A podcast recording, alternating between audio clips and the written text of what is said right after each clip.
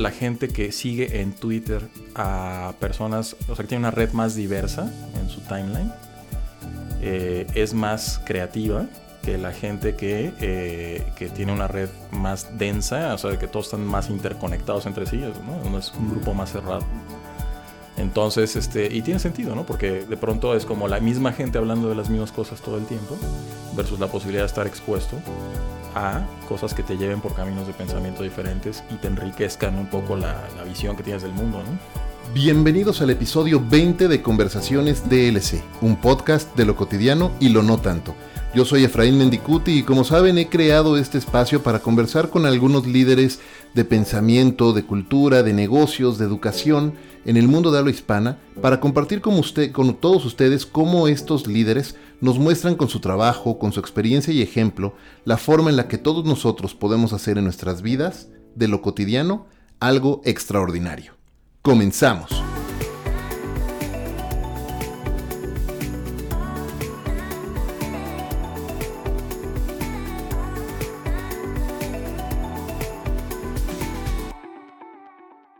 Mundo de las ideas es tan amplio que pensando en esta introducción no podía yo pensar en la analogía correcta para ponerlo en buena proporción. Y es que cuando pensamos en ideas, en creación o en innovación, tendemos a asociar de forma muy limitada los roles que en el entendido común de la gente tienen permitido ser creativos.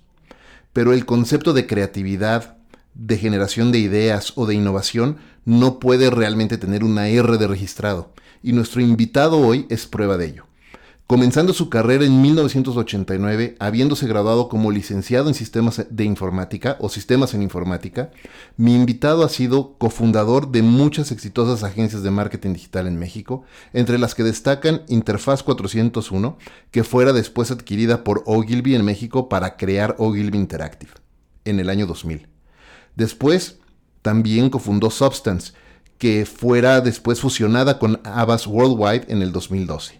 Además, fue director general de monetización en Yahoo en América de habla hispana y también uno de los cofundadores de la IAB o el Interactive Advertising Bureau aquí en México. Es uno de los más destacados profesionales en la industria de marketing digital aquí en México y es actualmente profesor en la maestría en negociación e innovación en Centro. Además, es responsable de innovación e integración en la agencia Bombay y fundador de Synapse. Es definitivamente una de las mentes más claras que yo tengo el gusto de conocer. Rafa Jiménez, muchas gracias por acompañarnos hoy aquí en Conversaciones DLC. Bienvenido. Al contrario, Efra, encantado de estar contigo. Muchas gracias por la invitación. Oye, Rafa, normalmente eh, me gusta empezar por el principio con nuestros invitados, pero eh, hace un par de semanas tuve la maravillosa oportunidad de escucharte contarle a Biz Stone eh, lo que haces con Synapse. Y entonces eh, me encantaría empezar por ahí. ¿Qué es Synapse? ¿Qué es Synapse? ¿Y cómo fue que pensaste en crear una plataforma como esta? Sí, bueno, pues mira, Synapse es, un motor de inspiración, decimos, ¿no? Y a lo que nos referimos con eso es que es, una herramienta que, que a la que vas como cuando vas a Google en búsqueda de información, acá vas en búsqueda de inspiración.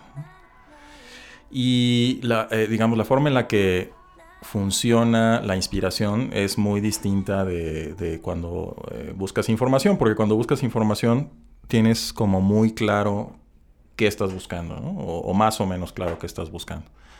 Y en lo que se refiere a inspiración, que es, digamos, el momento en el que estás tratando de tener una idea, y tratando de auxiliarte de, posibles insumos que puedas tener a tu alrededor, ya sea eh, gente con la que puedas pelotear ideas o cualquier cosa, pero pensando en el Internet específicamente, pues te metes y lo que hay, lo que hay, digamos, y el primer este, mm, lugar, entre comillas, al que nos dirigimos es, Google, porque es como el, el, default en estas cosas.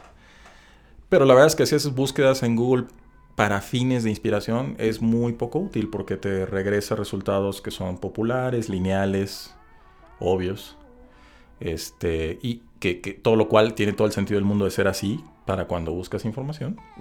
Pero cuando buscas eh, algo que te detone ideas, pues difícilmente te va a detonar una idea interesante, algo que es tan común y tan obvio, ¿no? Entonces, eh, eh, desde hace años me di cuenta de que había como esta ausencia en, el web en particular de una herramienta que ayudara eh, en este momento de, de, querer tener ideas. Y realmente si te pones a pensar como que todo el Internet está estructurado de una forma eh, más como, como una biblioteca en el sentido de que todo está organizado temáticamente, o es, sí, básicamente está organizado temáticamente, y aún aprovechando las ventajas de, de, activos digitales que, obviamente pueden estar repetidos en, en, varios estantes diferentes, digamos, ¿no? Tagueados con diferentes categorías y cosas por el estilo que los puedes encontrar o llegar a ellos por diferentes lados. De todos modos, el acto mismo de, de etiquetar cosas les resta potencial creativo desde mi punto de vista. Claro, justo, justo eso te iba a decir, ¿no? Ahorita que te escuchaba y decías, pues es que la búsqueda en Google es totalmente lineal y es hasta obvia y esperada. Y es que también es precisamente con, lo que estás diciendo, es hasta de alguna manera manipulada, ¿no? Con la práctica de SEO. Claro, totalmente. Y entonces, claro, y, etiquetas. Y tus preferencias personales que van también adecuándose, ¿no? Por supuesto, te van generando muchísima influencia en eso. Sí, exacto. Entonces, justo eh, eh, ese es otro aspecto también, ¿no? Que eh, todo el tema de las burbujas culturales en las que nos hemos estado metiendo en los últimos años, que no es menor, ¿no? Porque yo sé que, por ejemplo, cuando, cuando Google le presenta resultados a una persona haciendo la misma búsqueda que a mí, el, racional detrás de eso está en darme resultados más relevantes a mí y más resultados relevantes a la otra persona. Pero la construcción de esa relevancia está dada en eh, mis patrones de uso de la misma herramienta, con lo cual eh, cada vez me expone menos y menos a cosas sorprendentes, cada vez me, mantiene dentro de una burbuja precisamente cultural. Y lo mismo los algoritmos, por ejemplo, de, Facebook, de YouTube, de todas estas cosas, como que no favorecen mucho el, exponerte a cosas diferentes, porque saben que casi siempre la gente está buscando cosas que hagan eco de alguna manera con lo que piensan eso tiene más engagement y como optimizas contra engagement, pues eh, como que se vuelve un círculo vicioso en donde cada vez eh, tu, tu, entorno se parece más, más y más a ti. Y eso desde un punto de vista social tiene sentido también, o sea, no tengo nada, particularmente en contra de eso, pero desde un punto de vista de creatividad es muy limitativo. E incluso, por ejemplo, eh, hay un estudio interesante que hizo, si mal no recuerdo, la Sloan la Escuela Sloan de, de Administración en, en, Harvard, no, perdón, en el MIT, que eh, hizo un estudio interesante al respecto de que, eh, cómo la gente que sigue en Twitter a personas, o sea, que tiene una red más diversa en su timeline, eh, es más creativa que la gente que, que, tiene una red más densa, o sea, que todos están más interconectados entre sí, ¿no? es un grupo más cerrado. Entonces, este, y tiene sentido, ¿no? Porque de pronto es como la misma gente hablando de las mismas cosas todo el tiempo, versus la posibilidad de estar expuesto a cosas que te lleven por caminos de pensamiento diferentes y te enriquezcan un poco la, visión que tienes del mundo, ¿no? Es como el equivalente a, a lo mejor hace muchos años, a la persona que viajaba contra la persona que no viajaba, ¿no? y que decían, viajar abre el mundo. Leer abre el mundo, ¿no? Abre la mente, te expone a otras eh, a otras ideas, a otras culturas, a otras maneras de pensar. Y, claro, si estás en un social graph totalmente cerrado, todas las personas van a pensar exactamente igual que tú. Y cuando llegue algo que es distinto, pues viene el shock eh, durísimo que, que pues, también por eso luego vemos tanta división, ¿no? Totalmente, sí, se polariza mucho por eso, ¿no? Porque estás convencido de que la realidad es de cierta forma pero no es la realidad, ¿no? Es como tu pedacito de realidad que, te, has, que te has ido metiendo más y más en eso, ¿no? y, en y, Synapse, pues lo que hace, o sea, la forma en la que funciona, nosotros partimos básicamente de dos, dos observaciones, eh, que son, por un lado, em, que las asociaciones mentales son la materia prima de las ideas. Eh, después de ver varias, o sea, cualquier cantidad de sesiones de lluvias de ideas y de participar en muchísimas y demás, pues abstrayendo un poquito el asunto te das cuenta de que en realidad lo que está pasando es eso, ¿no? O sea, alguien dice una cosa, eso le sirve de detonador a alguien más para pensar en otra cosa, ¿no? Y cuando las cosas fluyen bien en una sesión de lluvia de ideas, que no es fácil, por cierto, ¿no? Porque o sea, es muy difícil implementarlas correctamente para que no caigan en vicios que, que limitan mucho el pensamiento. Pero cuando funcionan bien, se vuelve como este, eh, pues realmente peloteo, ¿no? Interesante, en donde justamente se da esta dinámica de que alguien dice una cosa, eso detona a alguien más, eso que dice alguien más le detona al, al, original o a otra persona, y entonces van surgiendo ideas, ¿no? En la cabeza de la gente. Y entonces, digamos, está, está esta conexión, digamos, que se da entre, entre que alguien dice una cosa y le da a pensar otra, e, es, esa asociación mental que, es poderosa. Y que tienden a ser obviamente eh, divergentes, o sea, casi, no, no, necesariamente, ¿no? Pero de repente hay unas que son muy divergentes y que son muy interesantes, porque no, justamente no, no es como la, la relación lineal normal, ¿no? justo te, iba a hacer esa observación, porque hace, hace rato me metí justo a Synapse a, tratar de aprender un poco más y hice algún par de, par de búsquedas. Y sí, no es ni lineal ni secuencial, es totalmente eh, divergente, ¿no? Entonces yo hice una búsqueda de liderazgo, de leadership, lo hice en inglés, leadership. Ahora está todo en inglés, por cierto, pero pronto va a salir en español. Ya, muy bien, buenísimo. Pero lo hice en leadership and Organization, algo así. Y sí, empecé a ver los resultados y eran totalmente... Apuntan en direcciones muy, diferentes. Muy interesante. Sí, sí, sí. Y, eso, fíjate que, bueno, pues justo, eh, digamos, la intención es que Synapse es un espacio en donde puedes navegar por las asociaciones mentales de personas diferentes a ti, que eso es, importante, ¿no? En el, diseño de, de, la plataforma está pensada para que mientras más diversa sea la gente que participa, mejor, ¿no? Porque Mientras más distinto a ti es alguien, es más probable que sus asociaciones mentales te sorprendan y te lleven por un camino de pensamiento que no es habitual para ti. ¿no? A lo mejor es habitual para otra persona, pero que esa persona es, a lo mejor es arquitecto y vive en Nairobi, por decir algo. Pero para ti a lo mejor es como, wow, ¿no? Esto no lo había pensado. ¿no? Claro. Y eh, la otra observación justamente tiene que ver con eso, que, la diversidad es, es, importante. Mientras más este, diverso, mejor. Y eso nos ha llevado, digamos, eh, eh, el camino para, para que Synapse adquiera la escala que, queremos que el que adquiera, ha sido un poco cuesta arriba, precisamente porque siempre hemos estado empeñados en que tenga este carácter global. En muchos casos, por ejemplo, tiene mucho sentido arrancar una startup tecnológica enfocados en, un nicho muy específico, ¿no? Este, si funciona muy bien en ese nicho muy específico, entonces ya tienes como una fórmula que puedes llevar a otros, a otros nichos, a otros mercados, hacerlo más masivo, etc. Para nosotros era muy importante desde el, mero principio que, fuera algo eh, de acceso global y por eso decimos, entre otras cosas, que estuviera en inglés, ¿no? Para que, porque nos guste o no, pues es el idioma eh, del mundo el más común que tenemos, y em, eh, pues de esa forma podemos tener exposición precisamente a asociaciones hechas por una persona en Turquía, una persona en Japón, una persona en Argentina, de la misma manera que...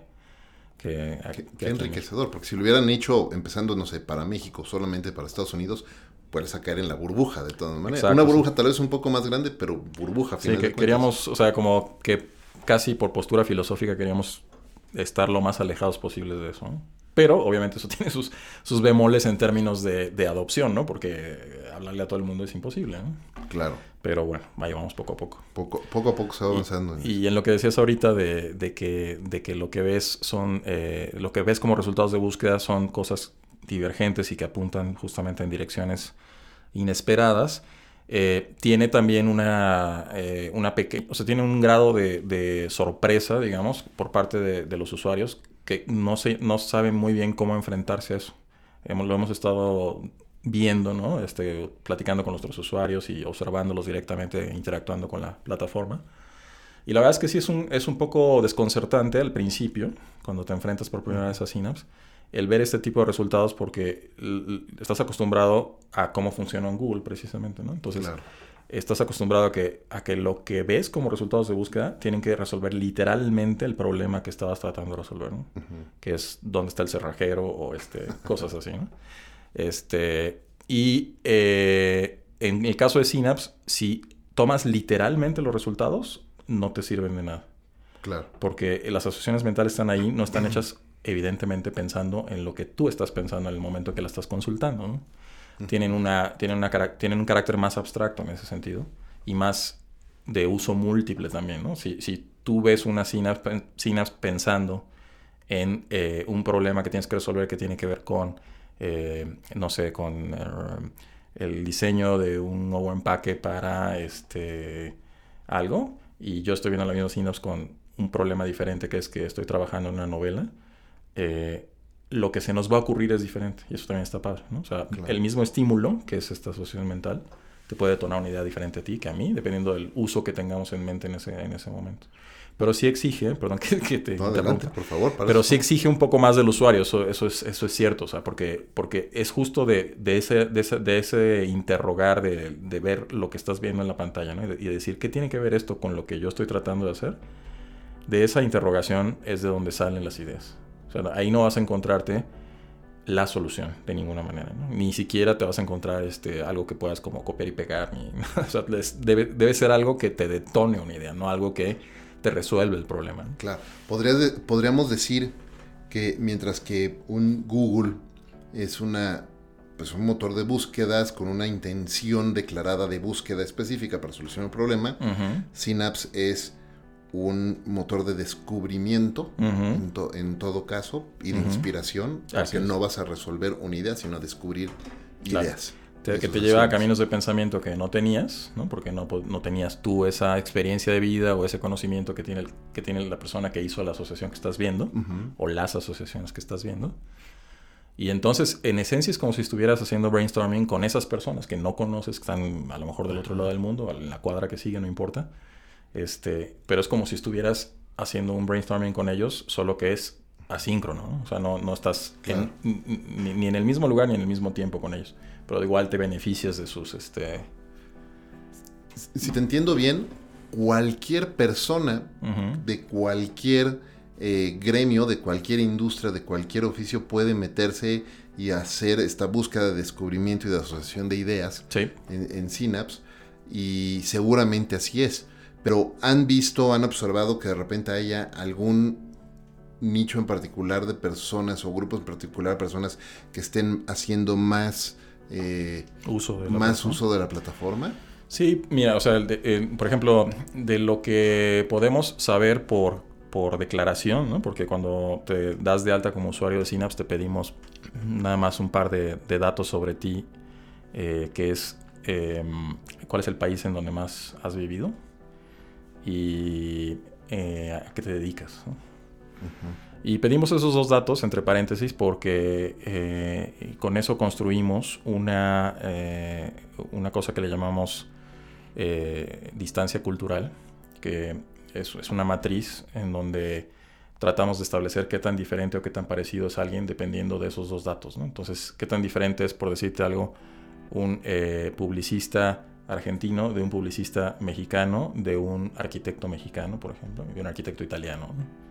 este, para que cuando veas los resultados eh, los puedas ordenar de la manera que tú quieras. Si quieres que sea lo más distinto a ti, a lo menos distinto, o al revés, que sería el default, ¿no? Eh, perdón, o al revés, que no sería el default, que sería lo más parecido a ti primero. Si por alguna razón quieres ver, ¿no? Este, que asocia a la gente que se te parece un poco. Pero yo creo que lo habitual es que quieras ver lo más distinto a ti primero, por, por que es lo más sorprendente, ¿no? Típicamente. Y entonces, como tenemos ese dato precisamente de, la ocupación, los, lo que sabemos es que mucha de la gente que se mete a, a Synapse eh, sí está del lado, por ejemplo, de despachos de diseño, de agencias de publicidad, como de comunicación y marketing y ese tipo de cuestiones. Pero también mucha gente que, que, se autodenomina como consultor. Ok. Em, no está como muy específico qué tipo de consultoría hacen, pero, pero muchos, muchos, yo creo que pueden ser consultores de innovación, pueden ser consultores de otros tipos. Y em, la parte de lo de publicidad y eso, la verdad es que es, es, un poco como una profecía autocumplida porque queramos o no, ¿no? Estamos, eh, estamos muy cercanos nosotros a, a, todo el tema de marketing. Ustedes como fundadores. Exacto. El tema de marketing y publicidad, entonces muchos de nuestros conocidos pues son de ese, de ese ámbito. Y como la gente que ha llegado a Synapse hasta ahorita ha llegado por, por, por, boca a boca y por recomendaciones y cosas por el estilo, no hemos invertido realmente en, en adquisición de usuarios, pues es natural que, que, muchos de los usuarios actuales vengan por ahí. Incluso también, por ejemplo, hay, hay, gente como Dani Granata que tiene... Em, dos o tres cursos en, plataformas online, un par de ellos creo que en Doméstica, otro en Platzi. Y, este, y en, los cursos que da de creatividad, eh, en algunos casos menciona Synapse y demás, entonces también, por ejemplo, esos han sido como, como las cosas que, que han ayudado a que haya gente usando Synapse y, pues todos son del mismo círculo de alguna manera de gente que está alrededor de, claro, de la creatividad publicitaria y de ese tipo de cosas. Oye, pero, pero conforme va creciendo y más personas lo vayan usando, qué interesante estudio antropológico incluso, ¿no? sí, sí, sí. Y todo eso queda ahí para almacenado, para beneficio de todos, sí. Exacto. maravilloso. Y sí, esto que dices de, de cuestiones antropológicas y demás es, es como un uso eh, posterior que podría tener esa, esa, información en cuanto a que, eh, digamos, podrías hacer preguntas más de, de, tipo de investigación, por ejemplo, de mercado y cosas así, en cuanto a, por decir algo, qué es lo que la gente asocia con la cerveza en Colombia y en Brasil y en Argentina, ¿no? Por decir algo.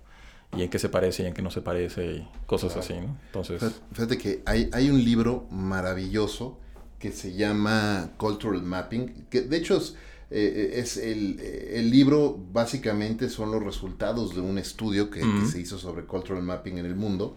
La, la autora es Erin Mayer y está súper interesante porque lo que hicieron fue mapear las culturas entre aquellas culturas de alto contexto como la latina y las de muy bajo contexto como la alemán, por ejemplo, eh, o la francesa y entonces mm, eh, eh, lo que hacen es mapear el tipo de interacción entre las personas. Entonces, ah, interesante. Eh, no, yo ahorita estoy justo estoy estudiando un curso de, que se llama Leading and Managing Globally, ¿no? para precisamente entender distintas culturas y, todo. Y veíamos un caso donde se hablaba de cómo una persona de Holanda le escribía a una persona en México y tú leías el correo que para Holanda era no nada más normal, era lo decente y lo amable en, el en una cultura mexicana de tan alto contexto donde nos gusta decir, oye, por favor, tal vez si no fuera una molestia y pudiera yo atreverme a preguntarte, tal vez quizás si acaso,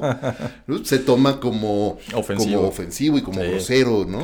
Y, cuando entiendes la cultura de ella, al contrario, ahí lo que, la cultura lo que dice es, es que sería ofensivo si te doy vueltas y no te digo las cosas eh, eh, directo. ¿Para qué te hago perder el tiempo? ¿no? Y, entonces ese cultural mapping es súper interesante. Entonces ese trabajo y ese estudio antropológico que se puede hacer con Synapse es súper interesante para también entender. Sí, sí, sí, yo creo que también tiene, tiene esa arista definitivamente. Qué interesante. Oye, déjame eh, brincarme un poco y te decía que no quería empezar por el principio, hablamos un poco de Synapse, pero ahora sí me voy a regresar unos, eh, unos años en el tiempo y preguntarte un poco, eh, o que me nos platiques un poco de cuál ha sido el camino de Rafa Jiménez, eh, cómo llegaste hasta aquí, porque lo que queda claro y, y, cualquier persona de los que tenemos el gusto de conocerte es que has sido un pionero en, el mundo, en la industria digital aquí en México. Y me atrevería a decir en América Latina, porque creo que México junto con Brasil y tal vez Argentina han sido los países en la región que han sido punta de lanza en esto. Sí, en efecto.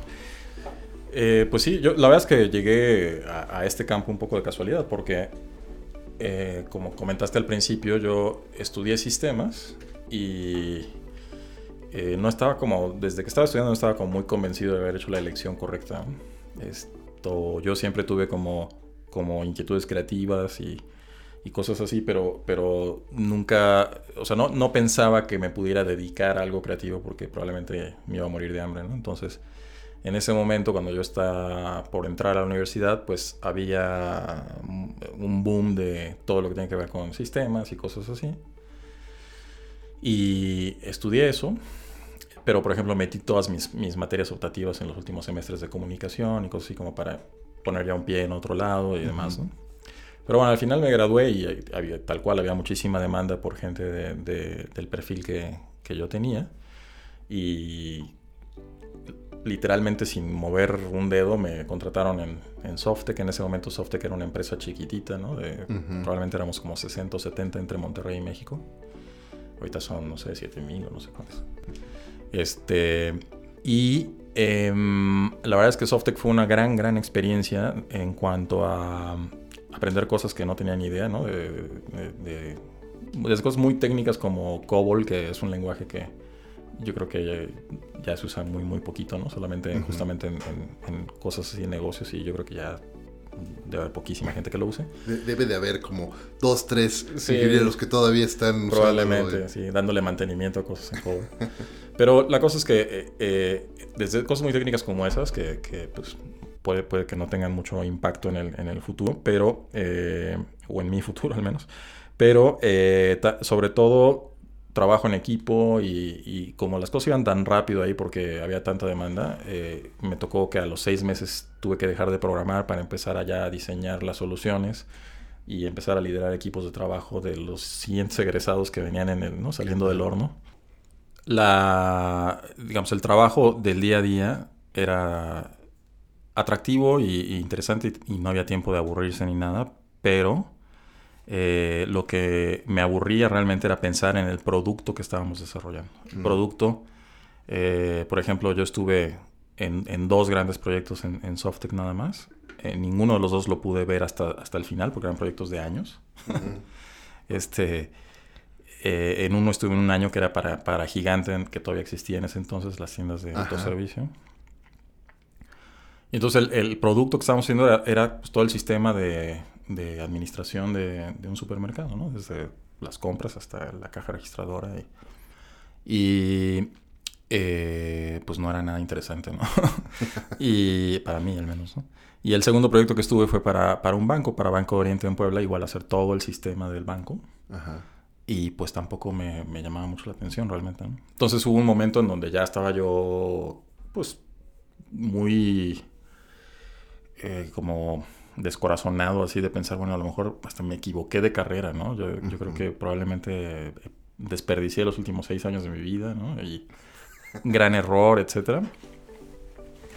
Y en eso estaba cuando me acordé de que cuando estaba estudiando todavía en el TEC, me tocó interactuar con las primeras Macs que, que, trajeron a México y así. Y yo me enamoré de las Macs desde, así, desde el momento en que las vi.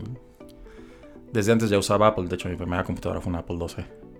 Pero eh, las Macs pues estaban súper padres, ¿no? Y, ofrecían como un mundo diferente. Había, había aplicaciones, por ejemplo, como una que se llama VideoWorks, que era para hacer animaciones muy sencillas en bitmaps de blanco y negro. Este, esa VideoWorks eventualmente se convirtió en Director, ¿no? Macromedia Director y eso. Y, le agregaron un lenguaje de programación que era Lingo y demás. Entonces, justo cuando, cuando estaba en, este, en esta crisis vocacional, ¿no? De, a los dos años de haber salido de la escuela, me, me puse a ver qué había, ¿no? ¿Qué había pasado con, con, con la Mac en esos años, ¿no? ¿Qué, ¿Qué, software había, qué cosas interesantes había. Y me fui al Sanborns a ver revistas que era el internet de esa época, ¿no? o la biblioteca de esa época. Yo creo que muchos terminamos así la tarde viendo revistas en, en pues, pues era super, o sea, era la exposición al mundo, ¿no? Y eh, pues ahí vi que, por ejemplo, Apple acababa de lanzar QuickTime, que, que fue la primera solución de software para poder reproducir video en una computadora personal, ¿no? Antes necesitabas tener hardware específico para poder reproducir video en una computadora. Los CD-ROMs empezaban a hacer ya eh, cosas que venían de línea en las computadoras y no, no, una, no una cosa adicional que tenías que comprar si estabas muy clavado en cosas, sino que ya venían en las computadoras. Y eh, en general el tema de multimedia estaba empezando como a surgir, ¿no? Y entonces justo vi que lo que yo había usado hace años, que se llamaba VideoWorks, había evolucionado a Director y que Director tenía un lenguaje de, scripting, no de programación, pero de scripting que se llamaba Lingo, y que eh, con, ese lenguaje podías hacer multimedia interactiva, ¿no? O sea, cosas ricas en medios, pero que podías interactuar con esas cosas. Y se me hizo padrísimo y dije, bueno, pues aquí hay algo interesante que está surgiendo en donde además no tiro por completo a la basura lo, que sé de programación y cosas por el estilo, sino que lo puedo aplicar ya en una cosa que me parezcan productos más interesantes, ¿no? o sea, como outputs más interesantes. Y así fue como arrancó 401 en el en, eh, en 1992, 91, 92. La típica historia de vender el, el bocho para este, ¿no? comprar un... En ese, en ese momento, la verdad es que ahí te das cuenta cómo eh, no, o sea, cómo han bajado de precio las, las computadoras, la tecnología en general. Porque en ese momento, pues, con, con, la venta del coche me alcanzó para comprar nada más eh, una, una Mac como de media tabla, o sea, no para nada la más, la más potente. Y dos o tres paquetes de software, ¿no? Photoshop y Director y Ajá. en ese, Sound Edit, que en ese entonces era lo que había para, para editar audio. ¿Y empezaste tú solo o te asociaste con alguien? Empecé, bueno, empecé yo, digamos, trabajando yo solo, pero curiosamente el, cuando en Softec les avisé que iba a salirme para hacer esto, otros tres amigos que trabajaban ahí me dijeron, oye, está buenísimo, le entramos y nosotros somos tus socios inversionistas, capitalistas. ¿no?". Oh, muy bien. Y yo dije, pues a todo dar, porque yo justo estoy pensando en vender mi bocho para eso, ¿no? Este, entonces ellos pusieron dinero inicial que con, con lo que pude comprar un escáner y una impresora, ¿no? Y, y cosas así, ¿no? Este, pero desafortunadamente, pues la verdad es que no estaban realmente preparados para ser, este, como socios capitalistas, porque el plan era que eh, pudiéramos comprar esas cosas y que pudieran como, pues, subvencionar la operación de, de Ujú. 401 en lo que empezaba a agarrar vuelo, ¿no? Pero a los tres meses se dieron cuenta de que no tenía realmente la capacidad de- económica para hacer una cosa así y pues dijeron que pues, ahí moría básicamente. Entonces pues entró un- una- otro amigo mío y Ujú. les compró como su participación y ya empezamos los dos a trabajar y después se integró mi hermana Jerry con, con, con los Ujú. otros dos.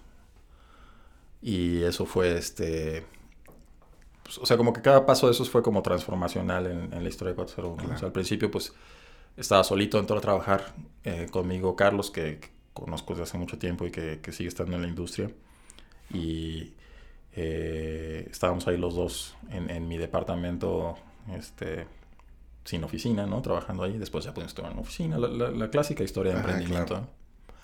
Y luego, en, eh, en- eh, seis años después, aparte era una, una- una organización muy curiosa la de 401, porque todos los que estábamos en la empresa, Ajá. lo que más nos gustaba era eh, hacer las cosas, ¿no? O sea, sacar el, el- el- el- el entregar lo que teníamos que entregar, ¿no? Este, pensar cuál era la mejor solución.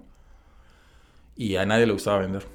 Entonces, eh, era un poco raro porque eh, cada vez que alguien vendía un proyecto, todos nos volcábamos en hacer el proyecto y no había nadie como construyendo un pipeline de ventas, ¿no? Entonces, cada vez que terminábamos algo, era como, ¿y ahora? ¿no? Pues ¿Y ahora buscar otro cliente.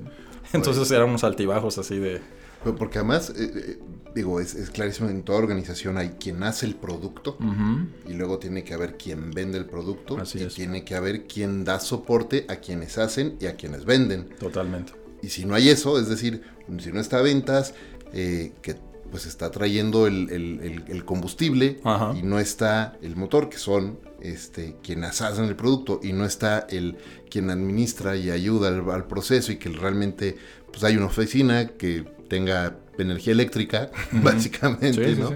Es, es difícil, ¿no? Y, y es muy chistoso porque creo que este sí sucede mucho con frecuencia, ¿no? La, la gente se apasiona por lo que quiere hacer Sí. y conforme vas creciendo en tu, en tu carrera y vas tomando otras responsabilidades o te vuelves emprendedor, pues tienes que empezar a asumir otras responsabilidades que te alejan de alguna manera del, de aquello lo que, que- te apasionaba hacer. Eso es cierto, sí.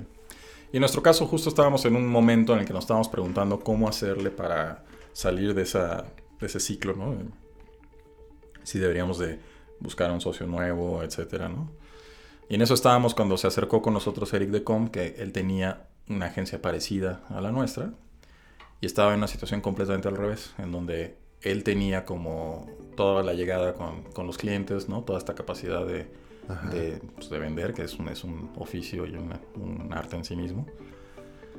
Y eh, propuso que fusionáramos las dos cosas. Y nos pareció que tenía bastante sentido. Eh, ahí entró también al, al- al grupo en ese momento como inversionista y con una área específicamente de, de desarrollo de títulos interactivos a la mezcla Dani Sadia. Y entonces ahí estábamos Dani, eh, Jerry, mi hermana, Eric y yo. Y eso se llamó Interfaz 401. E Interfaz 401 a los tres años se la vendimos a Oil. Oye, eh, pa- para los que nos están escuchando, y bueno, seguramente muchos de los que nos están escuchando identifican perfectamente bien todos estos nombres que nos acaba de compartir Rafa, pero para quien no, imagínense al, al, al Rat Pack, pero digital. ¿no? O sea, realmente, ¿sí? ¿te Mm. acuerdas del Rat de Frank Sí, sí, sí. Sinatra y de Sammy Davis Jr., Sammy Davis Dean Jr., Martin. ¿no? Eh, Es que, en serio, sí, son, son, son personas que se, se han distinguido porque han abierto y nos han ayudado a muchos a abrir, la, la- a abrir brecha en esta industria. Gracias. Este, sí, pues eh, sí, y, eran tiempos todavía, eh, digamos, tempranos en el, en, el, en el, asunto este, ¿no? En 1997, que, que fue cuando nos fusionamos. Eh, por ejemplo, para darte una idea, la facturación de ese año era todavía como 80% lo que veníamos haciendo históricamente, que eran CD-ROMs, kioscos interactivos y ese tipo de cosas. Y para el 98, y bueno, y 20% empezaba a hacer cositas de internet, ¿no? Y para el 98 ya era al revés, o sea, 80% internet y 20% lo demás. Y por la explosión que hubo de, del web en esos, en esos años. Y luego, desafortunadamente, el crash en el 2000, ¿no? Pero para entonces ya estábamos a bordo de Ogilvy. Ya estaban con Ogilvy. Los adquiere Ogilvy, quedan, eh, me acuerdo, eh, Eric y tú al frente de, de, Ogilvy Interactive, Ogilvy, Ogilvy One. No, era Interactive en ese momento. Interactive. Sí. Que a su vez estaba dentro de la, del paraguas de Ogilvy One. Yo no sé si tú te acuerdas de este, de este detalle, pero yo me acuerdo mucho yo, yo empezaba, ¿no? Este, yo estaba en Wunderman en aquel entonces como ejecutivo de cuenta y me llamaron en entrevista, me llamó Delfina, mm. ¿No? Para una entrevista y, me, pidió que me entrevistara con Eric. Entonces fui a entrevista con Eric. y estabas tú en la oficina también. Es que compartíamos compartían oficina. y estábamos... Me acuerdo mucho de eso, ya hace, hace algunos, algunos años. sí. Y bueno, estuve ahí cinco años en, Bueno, cuatro años y medio a cargo de Oil Interactive los últimos seis meses estuve a cargo de la de, planeación estratégica de Ogilvy en general. Y la verdad es que estaba como considerando seriamente hacer carrera ya más como de publicista, que, que, eso siempre ha sido como una... Yo tengo una relación rara con la publicidad, honestamente. O sea, eh, durante mucho tiempo me, nunca me he considerado publicista realmente. O sea, siempre me he considerado como que estoy un poquito en la periferia de, del asunto, simplemente porque digital por, muy, por mucho que hoy hacer publicidad que no pase por digital es absurdo, ya está completamente integrado, debería. Este, yo siempre pensaba que digital tenía como otro tipo de valores que la publicidad, particularmente como, como esta creencia de, hacer cosas que sirvan de algo, ¿no? Y que, que lejos de que te interrumpan, interrumpan, perdón, y te, claro, te, resulten molestas, te, te, te, den algún valor, ¿no? Entonces, este, como que yo nunca me vi a mí mismo como, como publicista. De repente me describen en algunos lados como publicista y todavía me saca un poco de onda. pero este, pero bueno, justo en ese momento que me habían dado la oportunidad de, quedarme a cargo de, planeación del grupo, planeación estratégica, estaba ya como pensando, bueno, pues igual y la onda es este, pues ya hacer carrera de publicidad, ¿no? Y se acabó. Cuando me buscan de Yahoo Search Marketing para lanzar Yahoo Search Marketing en México, y dije, no, pues es una gran oportunidad. sobre todo porque en ese entonces la operación de Yahoo el Portal ya existía. Ya tenía varios años en México, en su edificio conocido aquí en Palmas, ¿no? Este emblemático, chaparrito, pero emblemático. Y em, conocía yo muy bien a, la gente a cargo de, de, Yahoo y demás. Pero me buscaron eh, porque Yahoo Search Marketing era em, una unidad de negocio separada en ese entonces del portal y iban a lanzar el, en México y no había nadie prácticamente. Había eh, se, había comprado en la región un, jugador de search marketing que era Te Respondo. este, y Te Respondo tenía a una persona como country manager en México. Eh, pero igual, eh, bueno, me invitaron, acepté, hubo que contratar a todo el equipo, ¿no? Fue una experiencia muy, muy padre estábamos compartiendo oficinas ahí con, el equipo del portal, que era obviamente más grande que nosotros.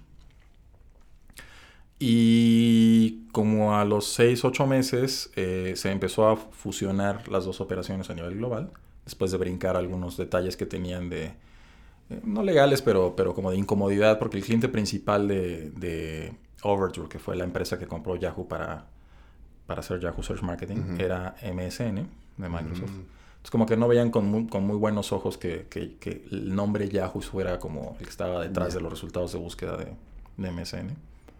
Pero al final lo resolvieron de alguna manera y entonces empezaron a fusionar las dos operaciones, lo cual tenía sentido económica y, financieramente y demás.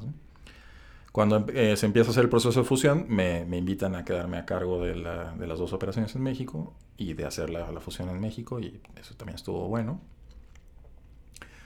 Y luego en mis últimos meses en Yahoo eh, hubo una otra, otra reagrupación o otra reestructura de, de la empresa en la que eh, llegó una nueva persona a mercados emergentes, vio como que tenía una colección de mercaditos por todas partes del mundo y empezó a, hacer este, fusiones de, operaciones. Mm. Y entonces decidió hacer eh, una sola operación de las tres oficinas que había en la región, que era Buenos Aires, Ciudad de México y Miami.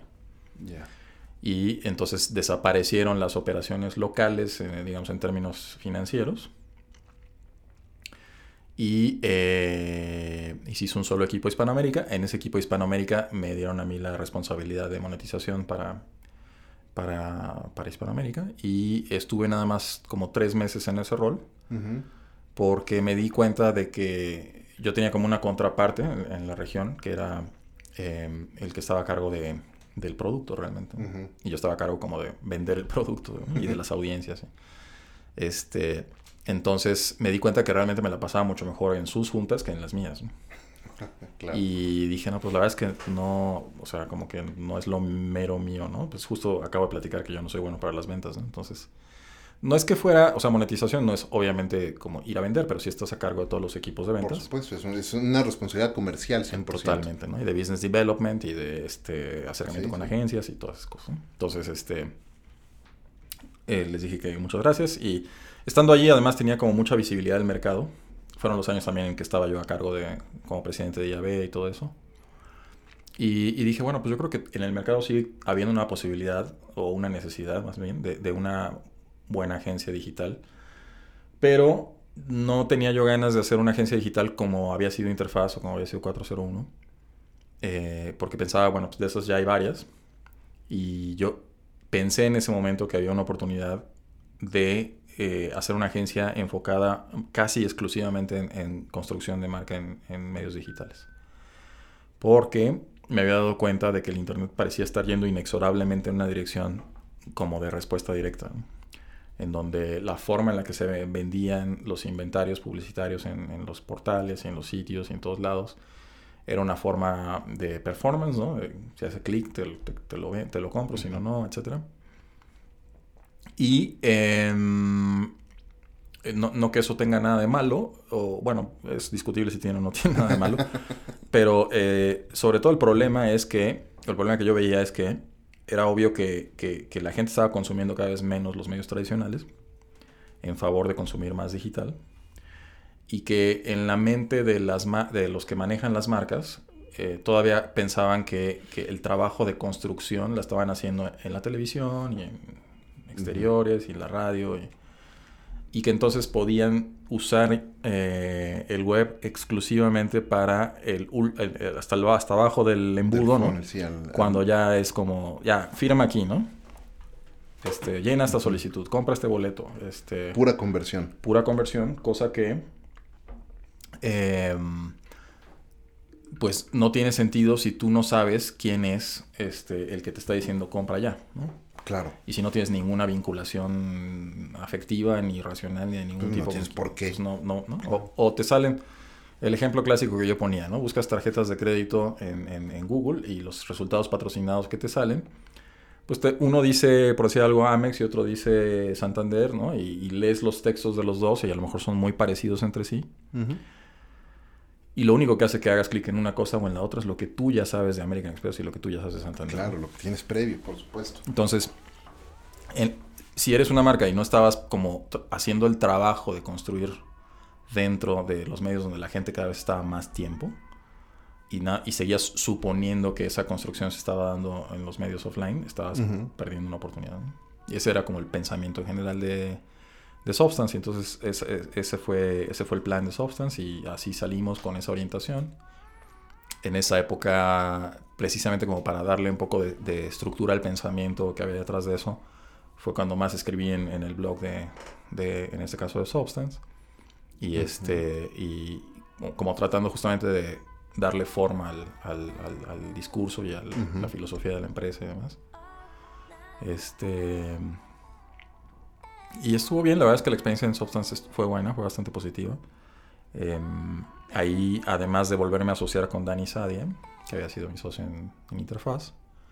Me asocié con Alex Salazar, que ahora está en...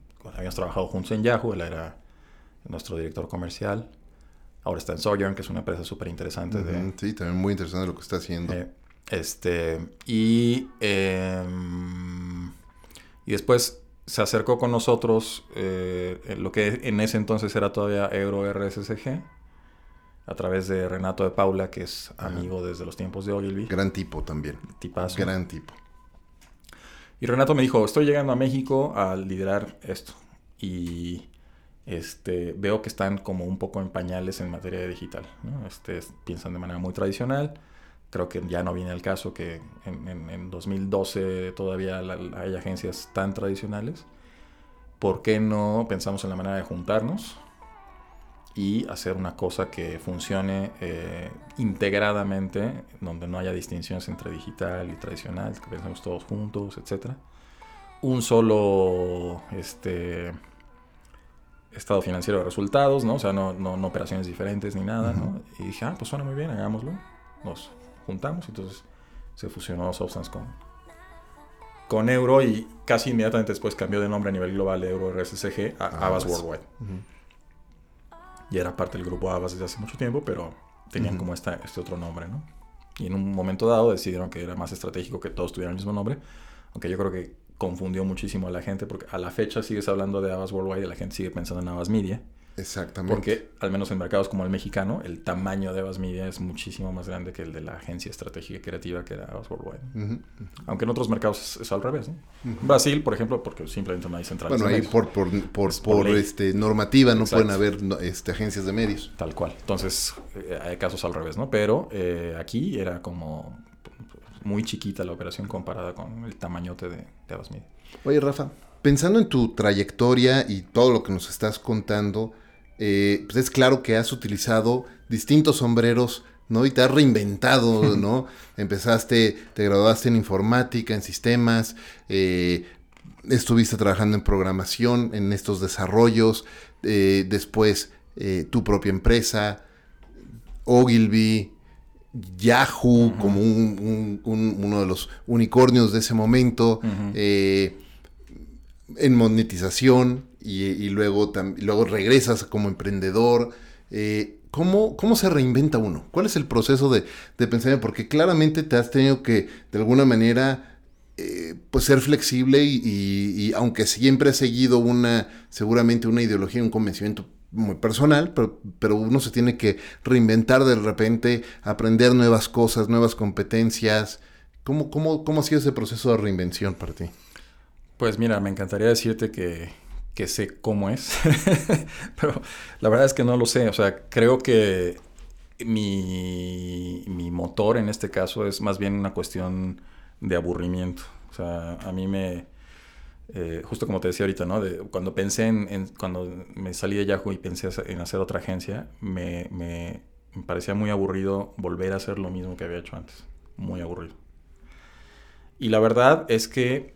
Eh, no, tampoco es que le recomiende a nadie ese tipo de conducta, ¿eh? porque creo que, honestamente, ya viéndolo en retrospectiva, creo que si, por ejemplo, hubiera sido más flexible cuando, cuando lanzamos Substance y hubiéramos tomado como más trabajo de lo que había más en ese momento, sin tratar de ir cuesta arriba, enarbolando una nueva manera de ver Internet y cosas por el estilo, sino tomando las chambas que hubiera de performance, que era lo que todo el mundo estaba haciendo probablemente nos hubiera ido mucho mejor en términos económicos.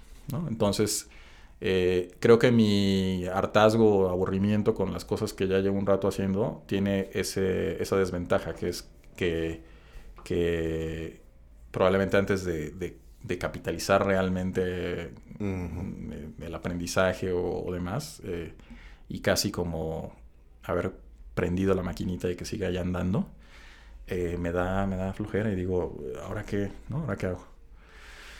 Entonces, pues eso. O sea, la verdad es que eh, esto que tú le llamas reinvención, yo, yo le llamo más bien como eh, casi como hartazgo, así de, de, estar mucho tiempo haciendo la misma cosa. y, y, me da por, por salir, ¿no? Luego también está el aspecto que he estado, como mencionaste ahorita, yendo y viniendo entre el lado emprendedor y el lado corporativo. que ha sido circunstancial, ¿no? Ha sido por que emprendo y, en un caso fue la adquisición, en otro caso fue la fusión, este, en medio lo de Yahoo, que también fue, fue un empleo corporativo. Y yo creo que le ha, de pasar a toda la gente que, va y viene en este tipo de, entornos, que como que empiezas a, ver más romántico lo, que no estás haciendo en este momento, ¿no? Entonces, por ejemplo, cuando estaba en el mundo corporativo, pues veía como súper interesante y romántico la libertad de hacer lo que tú querías y de ir en la dirección que tú ¿no? definieras y pero luego, por ejemplo, estando emprendiendo, que es durísimo emprender, ¿no? Y que estás muy solo muchas veces, ¿no? Extrañas mucho la estructura a tu alrededor, extrañas mucho tener un equipo grande, ¿no? Extrañas mucho tener guía de personas en otras partes del mundo que han hecho cosas antes que tú, ¿no? Este, extrañas hasta cosas superficiales como que cuando sales de viaje a una conferencia eh, y trabajas en un corporativo es como pues, al hotel sede, ¿no? O al que esté más cerca, ¿no? Así sin importar el precio.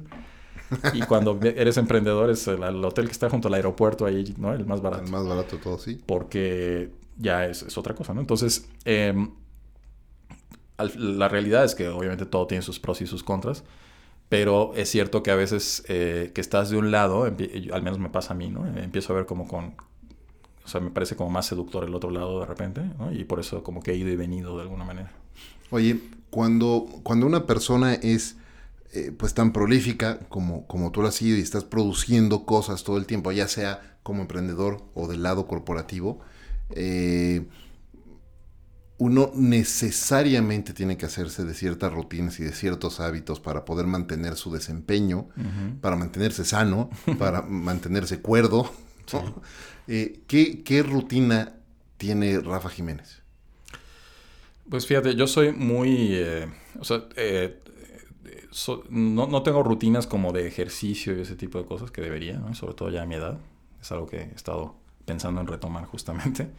Eh, pero eh, sí soy muy rutinario en cuanto a, por ejemplo, aprecio mucho eh, las cosas como pararme a cierta hora, este, pasear a mi perro, este, preparar café, eh, o sea, como, como las cositas que, que, marcan de alguna manera eh, el día. Y em, de las cosas que hago aparte del trabajo que, disfruto mucho, aunque ahí ya no, ya no siguen un, orden muy rutinario, sino cuando se puede realmente, porque el trabajo a veces pues es como, como los gases, ¿no? Que llena todo el recipiente, sin importar el tamaño del recipiente.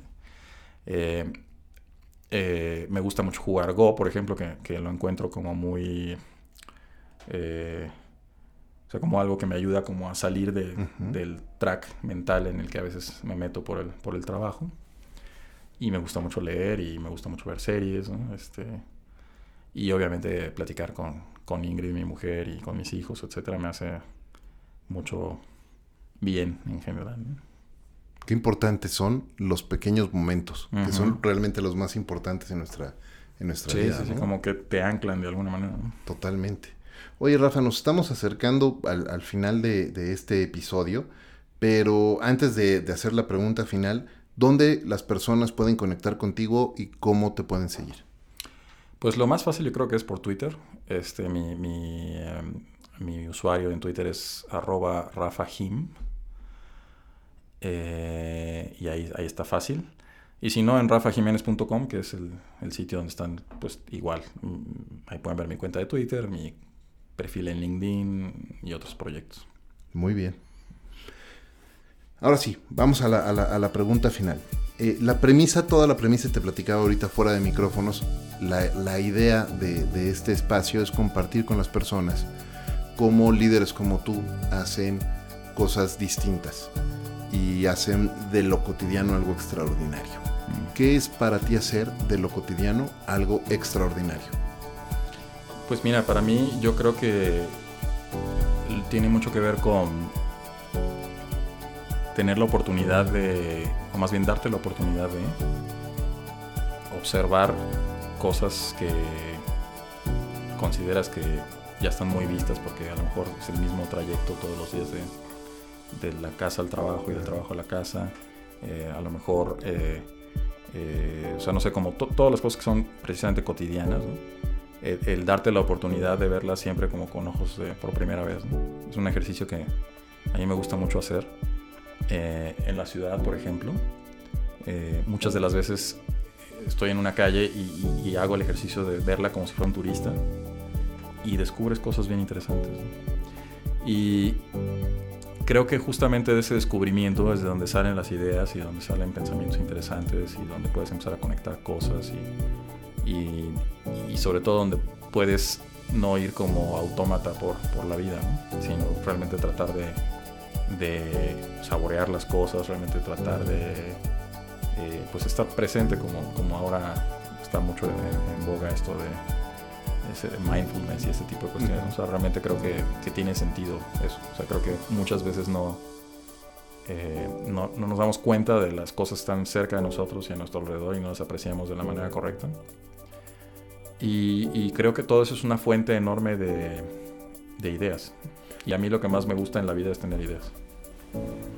Qué bien, me gusta, me, me, me gusta lo que dices. Oye, y es que ahorita que decías, vas en la calle, en el cotidiano, en el día a día y de repente no, eh, no te fijas en la grandeza o en las cosas bellas que están ahí y por ahí dicen que ¿no? Eh, eh, descubrir la belleza en las cosas también te ayuda a estar mucho más cuerdo y mucho más sano y de repente seguramente te ha pasado y me, me pasa con frecuencia que pasas por algún lugar y ves por primera vez una casa, una puerta, una ventana, algo que dices, oye, qué bonito está. Que, y, claro. has pasado por ahí 20 años y no te habías fijado en eso, hasta piensas que es nuevo y no, no, ahí ha estado, ¿no? Sí, sí, sí. Y creo que hay cosas, por ejemplo, yo ahora ya no uso Instagram porque tengo como una especie de, de boicot personal a, Facebook y sus derivados. Pero cuando surgió Instagram y todo esto, la verdad es que, que me gustó mucho y me gustaba mucho el el, efecto que producía en la gente, que era precisamente un efecto de observar más. O sea, a través del lente del, del, teléfono, a la gente le dio por observar un poco más. Sí. O sea, por, por ver encuadres interesantes, por este. ¿no? Por, por cosas que, que, a lo mejor a la pasada lo ves y dices, ah", pero a la hora que piensas, ah, eso podría ser algo que puedo subir a mi Instagram, te, te hacía verlo de alguna manera más especial. Y creo que cosas como esa, en donde si bien la motivación puede ser una motivación similar a, la de cualquier espacio social, en donde es como la construcción de tu identidad y tu personalidad, esas cosas, compartir para que sepan quién eres.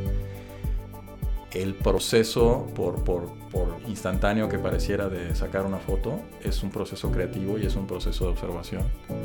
Y el, el darle filtros a la gente que, que, hicieran que su, que su toma fuera un poquito más, más bonita y todo eso los estimulaba también a, fijarse más y a hacer más detalle.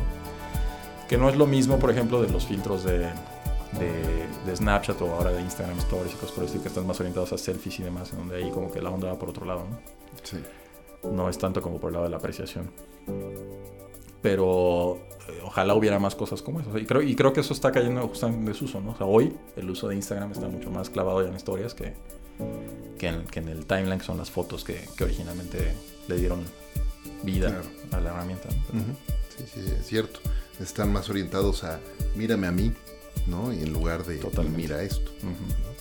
Oye, Rafa, muchas gracias. Estamos llegando ahora sí a este final, al final de este vigésimo episodio de Conversaciones DLC, pero antes de irnos quisiera hacerte un rápido reconocimiento, Rafa, por el increíble trabajo y la increíble labor que has hecho en la industria de la publicidad, el marketing digital, aunque no, te consideres publicista, este, y, pero has hecho una, sin duda una gran labor en, la industria de marketing digital. Eh, y también esta labor que has hecho para seguir enseñando a demás personas a seguir pensando y a seguir ideando y a seguir creando. muchas gracias por ese trabajo. Muchas gracias. Eh, muchas gracias también a todos ustedes por acompañarnos en este episodio de Conversaciones DLC. Gracias como siempre a Balance 22 y por supuesto gracias al mejor café de México, Ricolto Café, por ser parte de esta aventura de vida todos los días. Gracias amigos por escucharnos, yo soy Efraín Mendicuti y los espero en el próximo episodio de Conversaciones DLC.